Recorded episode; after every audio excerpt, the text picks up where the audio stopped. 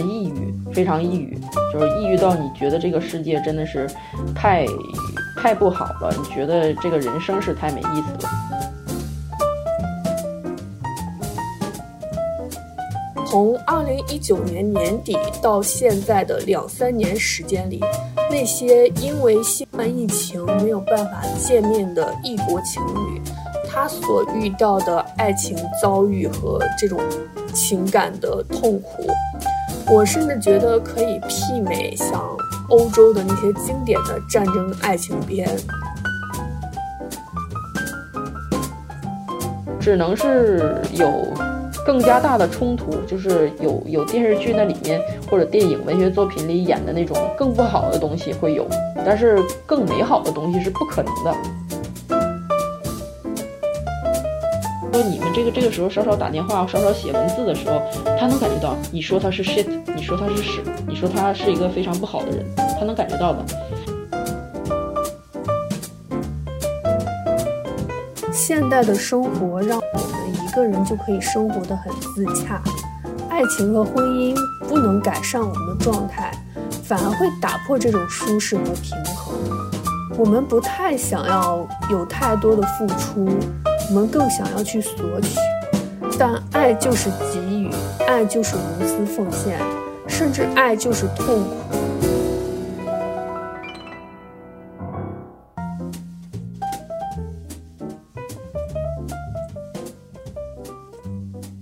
欢迎收听大女主们，我是主播默默。今天呢，作为我们节目开播的第一期，我邀请到的是我非常好的一个朋友小乔姐姐。小乔之前在北上广有一份还不错的工作，但是去年在她三十九岁这一年，她做了一个非常非常勇敢的决定，她裸辞，然后去到德国。和她因为疫情分开两年的初恋男友结了婚，开启了不一样的生活。那小乔，其实你的情况我了解的还挺多的，但是我们今天可以更深入的去聊一下。你现在去到德国也有几个月的时间了，那你现在的生活状态和你当时想象的差距大吗？嗯，我觉得哈，就是我这个人是一个。比较现实的人吧，就是没有什么太多的一个梦想，就是我觉得他这边的生活和我想象中的差距不大，而且是更加残酷、更加现实吧。因为我来这儿之前，我也是一直在犹豫，一直在想，是是要要成为一个结婚的人，还还是需要就是一直是单身那种状态，因为自己在在家里这边生活的也很好。因为我也是一直单身，一直是我对我自己的生活也比较满意。呃，突然间就是在另外一个地方生活，对我这个年龄都是三十多岁，快四十了嘛，就是一个非常大的挑战。每天像公主一样幸福的和王子生活在一起，这种生活是非常不现实的，这种想法也是非常不现实的。因为这个，在这个地球上，或者或者在一个世界上的每一个角落，或者每一个国家。嗯，都是一样的，弱肉强食。呃，如果是在一个地方你生活的很好的话，突然间换到另外一一个地方重新开始，肯定是一个非常残酷的过程。特别是一切从零开始，你从一个成人或者一个中年人，突然间变成了一个还不如一个幼儿园的孩子的时候，这个时候对一个人来说是一个非常大的挑战，一切都要需要从零开始，然后一切都是陌生的。对一个年轻人十几岁或者二十几岁的人来说，他们可能是有一个冲劲，或者他们什么都没有，他们感觉啊，我可以有一个目标去实现。但是对于一个在一个地方已经奋斗很久，然后生活也比较稳定的人来说，对对我们来说就是一个非常大的挑战。这些挑战和障碍大概是在哪些具体的方面呢？各方面吧，就是不不管是语言还是工作方面，包括你对这个地方的熟悉程度，对生活习惯，对这个周边的朋友啊。各方面的一个综合因素吧，毕竟我是在在家那边生活了三十几年，快四十年，或者在北上广的地方生活了十多年。因为你适应了这边的情况，然后你有自己的朋友圈子，有自己的工作圈子，而在一个新的地方呢，你不了解这边的一个一个一个生活的一个状态，也不了解这边的一个文化吧。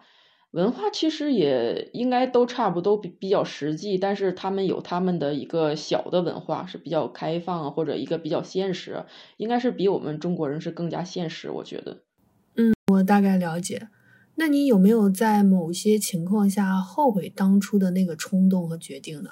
对我始终是后悔的状态，就不管是刚开始还是现在，还是始终是一个后悔的状态。但是现在来说的话，毕竟已经生活了几个月了，然后就是安于现状。然后因为我已经到了这个这个状态了，然后我觉得需要适应了，因为自己选择的东西嘛，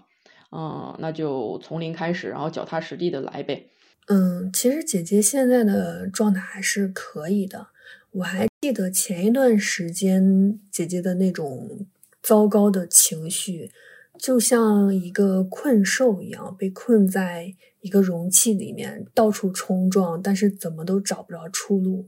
因为姐姐你其实是对自己要求挺高的一个人，你无形中给了自己很大很大的压力，然后呢，这个事情又没有办法在短时间内取得进展。所以说我能感觉到你当时的那种难过、那种绝望，很难过。就是在那个初期的时候，就是现在我来了几几个月了，一二三三个月了吧？是前两个月是非常难受，就是属于那种就是那种呃抑郁症了吧？然后我和很多人聊，然后他们也也有人说，就是他们已经在德国的人说，就是他们语言也非常好。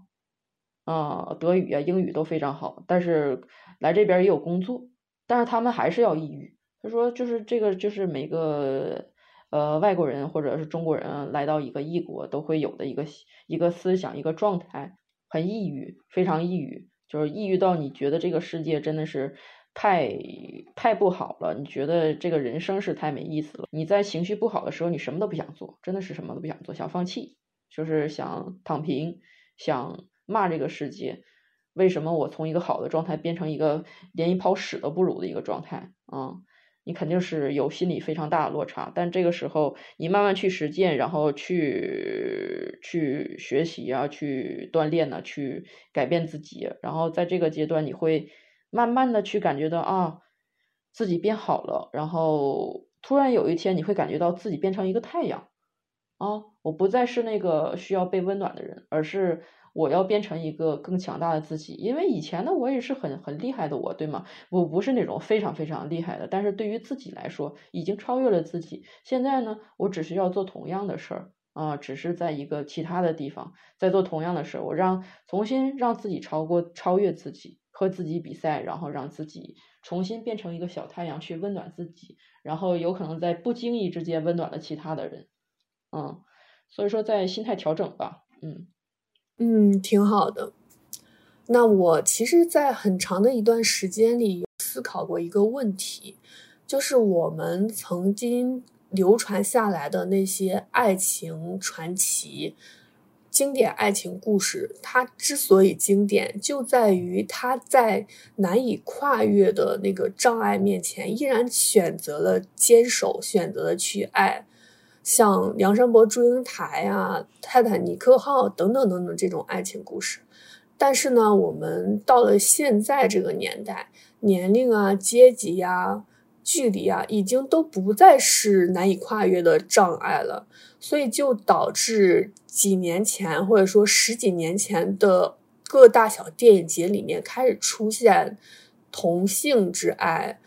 人兽之爱，这种跨性别、跨种族的爱情故事，像《水形物语》，它其实本身就是一个非常非常纯粹的爱情童话。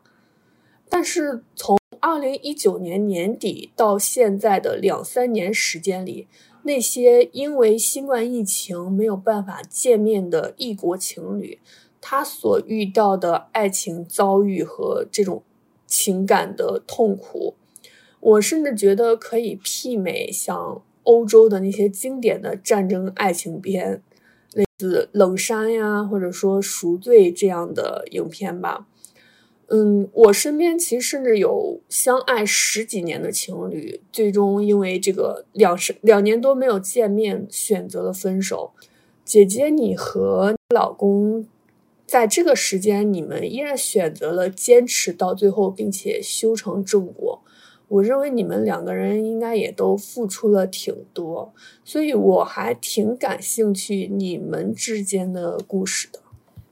我们的话，其实我们两个人都是属于比较普通的人吧，然后也没有也没有太多的想法，就比较单纯的人。嗯，就是想法不是很多，然后也没有，就是我也没有在这个期间去找别的人，他也没有在这个期间找异性，就是就是这种，然后就是两个人就是呃都在各自的单身状态，然后有组合到一起。如果说我老公是一个中国人的话，我们有可能不要这个婚姻，因为是异国，所所以说需要结婚。如果他是中国人的话，我们可能不需要一张纸，只需要在一起就好了。其实我觉得现在这个婚姻呢，或者什么的话，你自己首先要强啊，对吧？你强了之后，然后你遇到一个比你稍微强的一点的人啊，或或者跟你相似的人，然后在一起，嗯，但是我们之间会存存在一个异国的东西，所以说必须要结婚，然后才能在一起。你如如果说他就是在在国内什么的，这个如果感觉两感感觉两个人良好的话，这个东西我觉得不需要婚姻，然后只需要在一起就可以了。嗯，那你们两个之间有没有什么浪漫的，或者说冲突啊这种事情可以跟大家分享的？我们之间的话，就是没有想象中那么多。我觉得这个东西，我没想要那么大的流量，所所所以说，我不需要说那种特别啊特别梦幻的事儿啊，或者一些非常大的改变。我来了天堂，来了一个非常好的世界，非常文明的世界。其实文明就在我们身边，我们所处的那个环境就是一个非常文明的世界，不代表西方就是文明，东方就不是文明。东方的文明是比西方的文明更深厚、更有哲学意义啊。所以说，呃，来到这边的话，呃，我觉得是和我们的男人是一样的，都是一样的，男人就是男人啊，然后结婚就是结婚。啊，就是很正常的一个一个关系，没有童话。不过关键就是就就是我们之间没有什么甜蜜或者不甜蜜的事儿，就是这个世界没有童话。这个这个不是电影，不是电视剧，更不是文学作品，都是比较普通的人，然后普通的相遇，嗯，正常的就是男人女人之间那种接触状态，没有什么不同，只能是有。更加大的冲突，就是有有电视剧那里面或者电影文学作品里演的那种更不好的东西会有，但是更美好的东西是不可能的。你们之间的冲突一般都是哪些方面的？冲突的话，女人和男人之间当然有冲突，我们俩也打架啊，我也打他，他也打我，然后我们俩吵架啊，他骂我，我也骂他，这很正常的，在中国基本上也是很正常的一个事儿。那那个打过之后呢？谁先找谁和好的？打过之后，然后就不打了呗。那打打了打的时候，你就基本就是已经是一个发泄阶段，是吧？骂的时候，你就是一个发泄阶段。然后之后就是两个人很自然的，就是在他找我或者我找他，我找他或者他找我这样，没有什么没谁没谁会想谁谁找谁是一个错误，谁找谁是一个一个不好的事儿，就谁也不知道谁找谁了。第一个先找的人啊，谁也不知道谁先认错了。但是肯定两个人要总结一下，两个人都都有问题，都有错，因为本来就是不大的事儿。男人和女人之间或者朋友之间，其实没什么特别大的那种呃经济利益啊，或者那种特别大的分歧或者那种战争什么的，没有，就是非常非常小的事儿，然后引发了一个误会，然后两个人就吵起来，和两个人打起来了，这这这种很正常。你再会再去回想的时候，两个人在。在一起回想的时候，这个事儿就基本上就没有这个事儿，大家都觉得这个事儿没有发生过，然后就只是说说一下，就是以后不要发生那种特别大的冲突，因为这种特别大的冲突也是一种伤害嘛。嗯，那我们也知道，你之所以去德国，也是因为你老公嘛。那你在前一段状态非常不好的情况下，有没有迁怒到你老公身上，对他抱怨呀、发泄啊之类的？当然。嗯，但是他他是那个脾气特别好的人，也比较简单的人，他对我这种抱怨觉得是很正常。冲突都是都是我我先引起的，战争都是我先引起的。嗯，姐姐，你现在的婚姻有度过磨合期的感觉吗？就像那个我们从恋爱到结婚一样，就是不是每个恋爱到结婚，结婚的时候就是一个结果，这不是一个结果。呃，磨合期的话也是一样，这是一辈子的事儿。就是比如说你结合结婚多长时间，你这这一生你和他在一起都是一个磨合期，因为每天都是一个挑战。因为 你和一个没有血缘关系的人，然后他又有他的生活方式，你又有你的方生活方式，两个人基本上都是比较有个性，然后比较是独立自主的人的话，这个确实是一个很大的挑战，每天都是一个挑战吧。就是，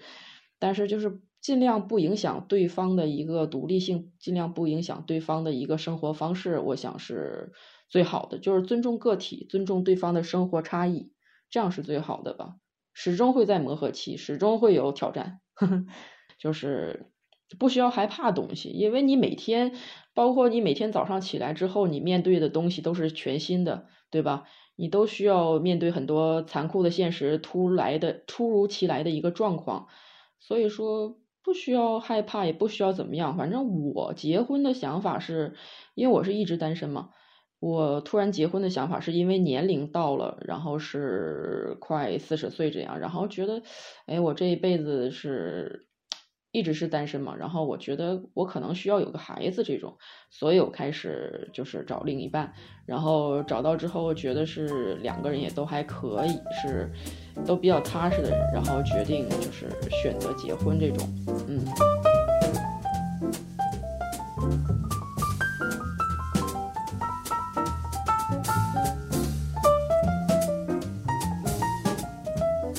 其实我身边也有许多至今仍然单身的姐姐们和哥哥们，他们中间有一部分人就觉得我这辈子就没有办法爱上其他人，所以说我就决定了，我去寻找生命其他的意义，在爱情方面我就不做任何的尝试了。那这样的情况还还好。但最痛苦的是另一部分人，也是我们生活中的绝大多数吧。他们对爱情是有渴望的，他们惧怕孤独，想要找个人来陪伴。但是呢，他们又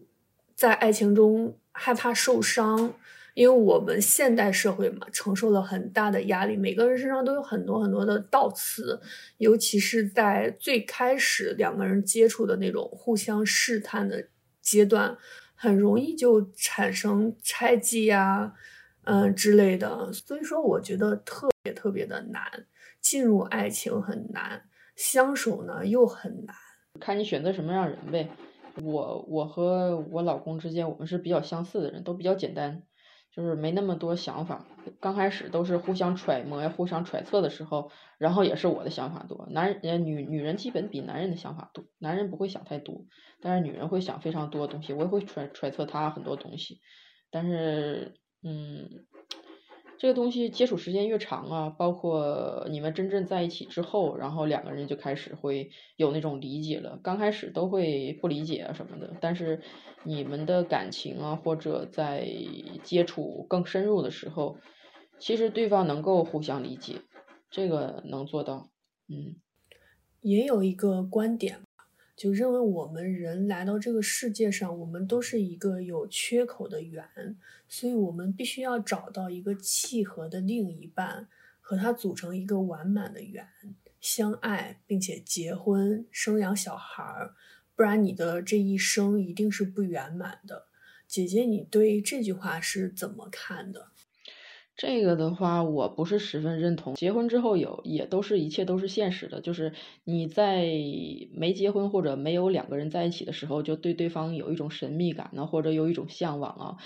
但是你真的是每天朝夕相处的时候，你就会面临到很多现实中的问题。你比如说，你选择了一个帅哥和他在一起。如果你选择和他在一起一个月啊，这一个月的时候感觉还不错，还挺帅的。但是你如果选择跟他在一起一年，你就觉得这个人啊，你会发现他很多的缺点。然后在一起三年，你有可能觉得啊，这个人除了帅也没什么了。婚姻没那么神秘，也不需要太大的向往。你如果选择单身的话，也不需要害怕。我觉得，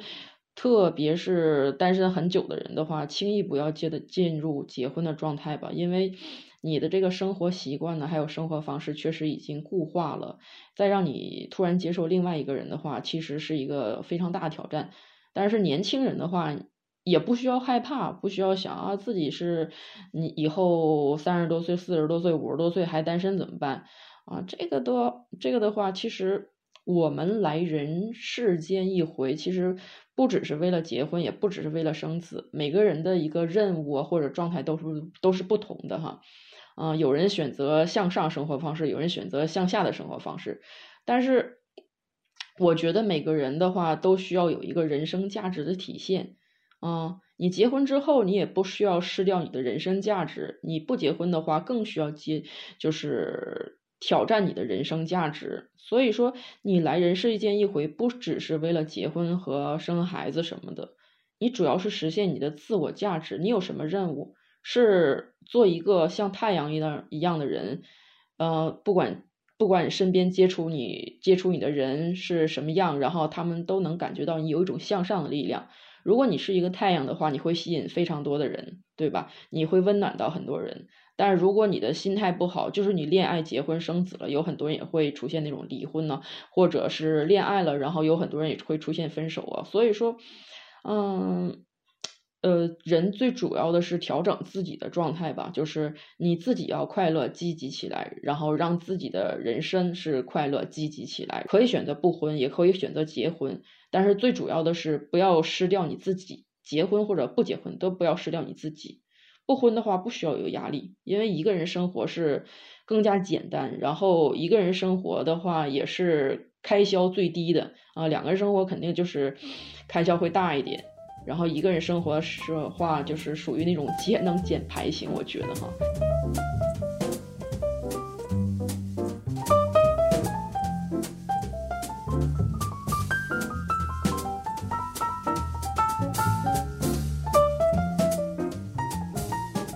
可能是因为年龄或者阅历的关系吧，面对感情，我还是没有姐姐这样的通透和豁达。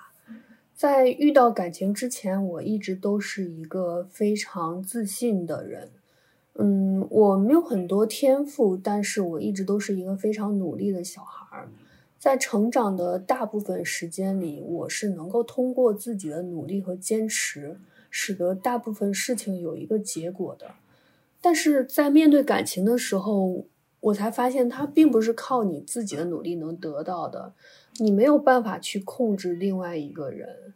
甚至有人会说，感情啊就像手中的沙子一样，你抓得越紧，它流得越快。在这之外呢，还有所谓的现实和命运。如果一个人想要跟命运对抗的话，他真的会活成一个笑话。我记得二零一九年八月份的时候，我在上海的龙华寺去拜菩萨。当时我的前男友他，嗯，马上要去航海了，他是一个海员，然后他要去非洲，我很害怕他能会遇到海盗，所以说我就跟菩萨说：“你要保佑他，让他平安归来，然后我们两个会一起来还愿。”后来当我走出那个寺庙的时候，我脑海里面突然有一个念头，就是我们两个不会再来到这个地方。这个念头是非常清晰的，以至于我在瞬间就明白那是神给我的启示。但是当时我也面临着另外一个选择吧，我马上要毕业了，我要离开上海。我以为是这个意思，但是谁知道从那以后就发生了疫情。我跟我前男友在坚守中互相消耗，后来终于放过了彼此。所以说，嗯，这个就让我有一种爱情真的你是非常无力的。我现在也会对一个人心动吧，但是当我遇到一点点的问题或者说猜忌的话，我就会马上跑开，然后把自己包裹起来。就像那个吃不到葡萄的狐狸一样保护着自己。其实我觉得哈，人嘛，还有命运都是会变的，不是就是我们注定了什么样的命运。但是我们大家都有一个共同的命运，就是我们会出生，然后会死亡，这是相同的。但是如果说你在心态呀，或者你在呃努力啊，或者在各方面你去做些调整的话，其实你这个命运会改变的。就是如果说你一直是躺平，然后你会有一个躺平的人生；你如果一直努力，你会有一个努力的人生；如果你心态积极，你会有个心态积极的人生。这个东西的话，不是一个定式哈。其实的话，呃，两个人是否能在一起，不会因为一件事，也不会因为就是你做了什么，也不会因为怎么样，而是因为你的想法，就是有可能就不会在一起了。就是你要调整好你的想法。嗯，我相信哈，就是你如果能保持你自己的原则，同时在相处中，两个人的相处中，不管是朋友还是男朋友，或者是和父母在一起相处中，你能够，呃。有的时候你很冲动嘛，但是你能够安静下来，很冷静的去理解对方，然后再做出一些改变，然后你再去做出一些温暖对方的行为，我想这个关系是可以维持的哈。虽然这个过程每个人都不太喜欢，因为是很累嘛，因为就是感觉有点掉价或者有点什么的，就像我们的父母一样，对吧？嗯，你跟你妈妈吵架，你跟你爸爸吵架。呃，第一天吵架了，然后一个小时之后，然后互相都会互相温暖一下。这个时候谁也没感觉，长辈也没觉得他掉价，你也没觉得你掉价，都是一样的。但为什么我们换成一个同龄的朋友或者同龄的一个男朋友，我们就觉得啊，我去总结我自己的一个错误，去理解他，然后我再去说对不起，或者再说一些呃温暖他的话，就是我掉价了呢？没有呀。但是。父母你还是了解的，你知道你给他什么样的反应，他会给你什么样的回馈。嗯，另一个人却是一片空白的，你很难不控制自己去做最坏的猜想吧。你的父母也不会告诉你他的真实想法，因为如果他告诉你了，有可能会伤害到你。呃，就像两性关系来说，如果说你做的很好，他但凡有一点回回应的话，我觉得。那就可以慢慢的去做切入点，然后两个人，呃，按照同频，就是他有一点点回应，这个时候你不要突然间就是变得特别热情，突然间觉得啊，这个人又回到回到我身边了，不需要想这个，而是按照他的节奏，一点点的温暖他，然后他给你一点点温暖，你给他一点点温暖，他给你一点点温暖，你给他一点点温暖，这样的话，慢慢的让这个关系变热，是吧？然后就是不要太消极的想对方的一个东西，或者想对方的一个情绪，或者想对方的一个念头。其实每个人的想法都会变的。呃，你真的是做出一些改变，然后你给他那种感觉是很放松、很快乐，他跟你在一起感觉是很快乐、很放松的话，我想没没有一个人会拒绝一个能够温暖你的朋友。在一起很高兴、很放松的朋友，真的没人会拒绝。拒绝的话，只能是他感觉到了压力啊，感觉到了和你在一起是不开心，是很冷。但是你真的是发生了一些内在性和外在性的变化的时候，没人会拒绝，就像没人会拒绝一个朋友一样。我跟小乔姐姐，我们被拉到过同一个群里，叫做。姐妹成长群，这个群大概有二十多个成员吧，大家都会在群里发自己遇到的感情问题，然后有的时候你去看它里面的内容，你就会更加的无力，你就会觉得女人在面对感情的时候怎么能那么的被动呢？有一个妹妹吧，她前男友已经离开她很久了，两个人是处于完全断联的状态。然后她还是在不断的幻想，我的前男友什么时候能回来找我啊之类的。然后小乔姐姐呢，在群里和在私下里经常说的一句话，我认为还是挺酷的。她说聊男人晦气，然后我还挺想知道你对这句话的解释的。如果说你的状态很好的时候，那我不建议我们聊一些男人或者聊一些性爱话题，这个东西是无所谓的。但是如果说你的状态不好，你在失恋或者你在冷暴力期间、冷战期间，你在聊男人的话，你越聊男人，然后你的心会越不舒服，因为你们是在一个冷战期间或者在一个闹矛盾期间，你这时候说说出来的话都是特别偏激的，都是带有个人色彩、带有攻击性的话。这个时候的话。聊这个东西，你不管这个时候你聊什么，其实都是晦气的。这个时候你应该做什么？应该把你的心收回来，呃，不要把你的注意力再再放到那个对方身上，把你的注意力放到学习啊，或者愉悦自己，或者美甲、美容啊，或者什么买衣服啊、化妆啊，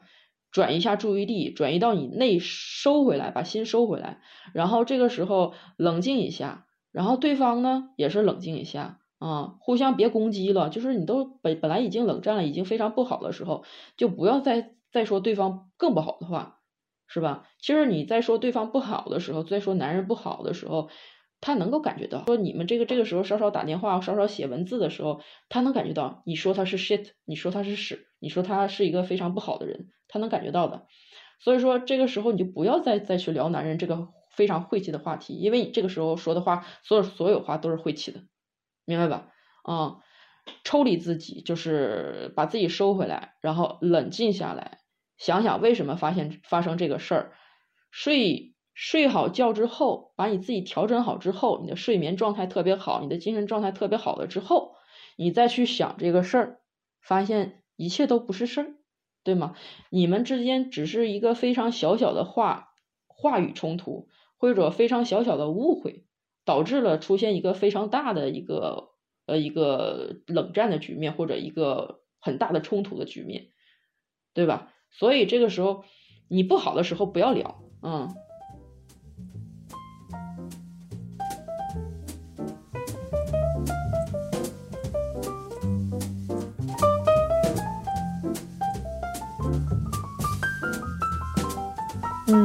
今天跟姐姐的聊天，我突然明白为什么对于我们来说，爱情那么难。可能是因为我们太自私了，我们太自爱了，我们太懂得如何去爱自己。现代的生活让我们一个人就可以生活的很自洽，爱情和婚姻不能改善我们的状态，反而会打破这种舒适和平衡。我们不太想要有太多的付出，我们更想要去索取。但爱就是给予，爱就是无私奉献。甚至爱就是痛苦。我不知道姐姐有没有看过前一段非常火的那个综艺，叫做《再见爱人》。他邀请了处于不同婚姻状态的夫妻一起去旅行。那当那对离婚了的夫妻张赫和郭柯宇出现的时候，我看到张赫那张脸，我甚至会有一种害怕、想要逃避的感觉。那是一种长久的。想要一些东西，但是在爱情中得不到满足的、充满怨恨的脸。后来随着旅行的深入，然后比如说妻子郭柯宇会夸丈夫帅，然后那个张赫就觉得他从来没有夸过我。张赫甚至说妻子从来就没有评价过他的演技。后来又又采访了一下，然后郭柯宇就坦白说，他之前受过情伤，他里面已经空了，所以说他没有办法给他不想去谈论爱情，这就造就了这样一种抱怨怨恨的一种状态吧。爱人变成了仇人，包括那个朱亚琼也是那样的。嗯，我们身边有很多这样的例子吧。恋爱之前先修炼自己。那种特别小气的想法是有的啊，我们是，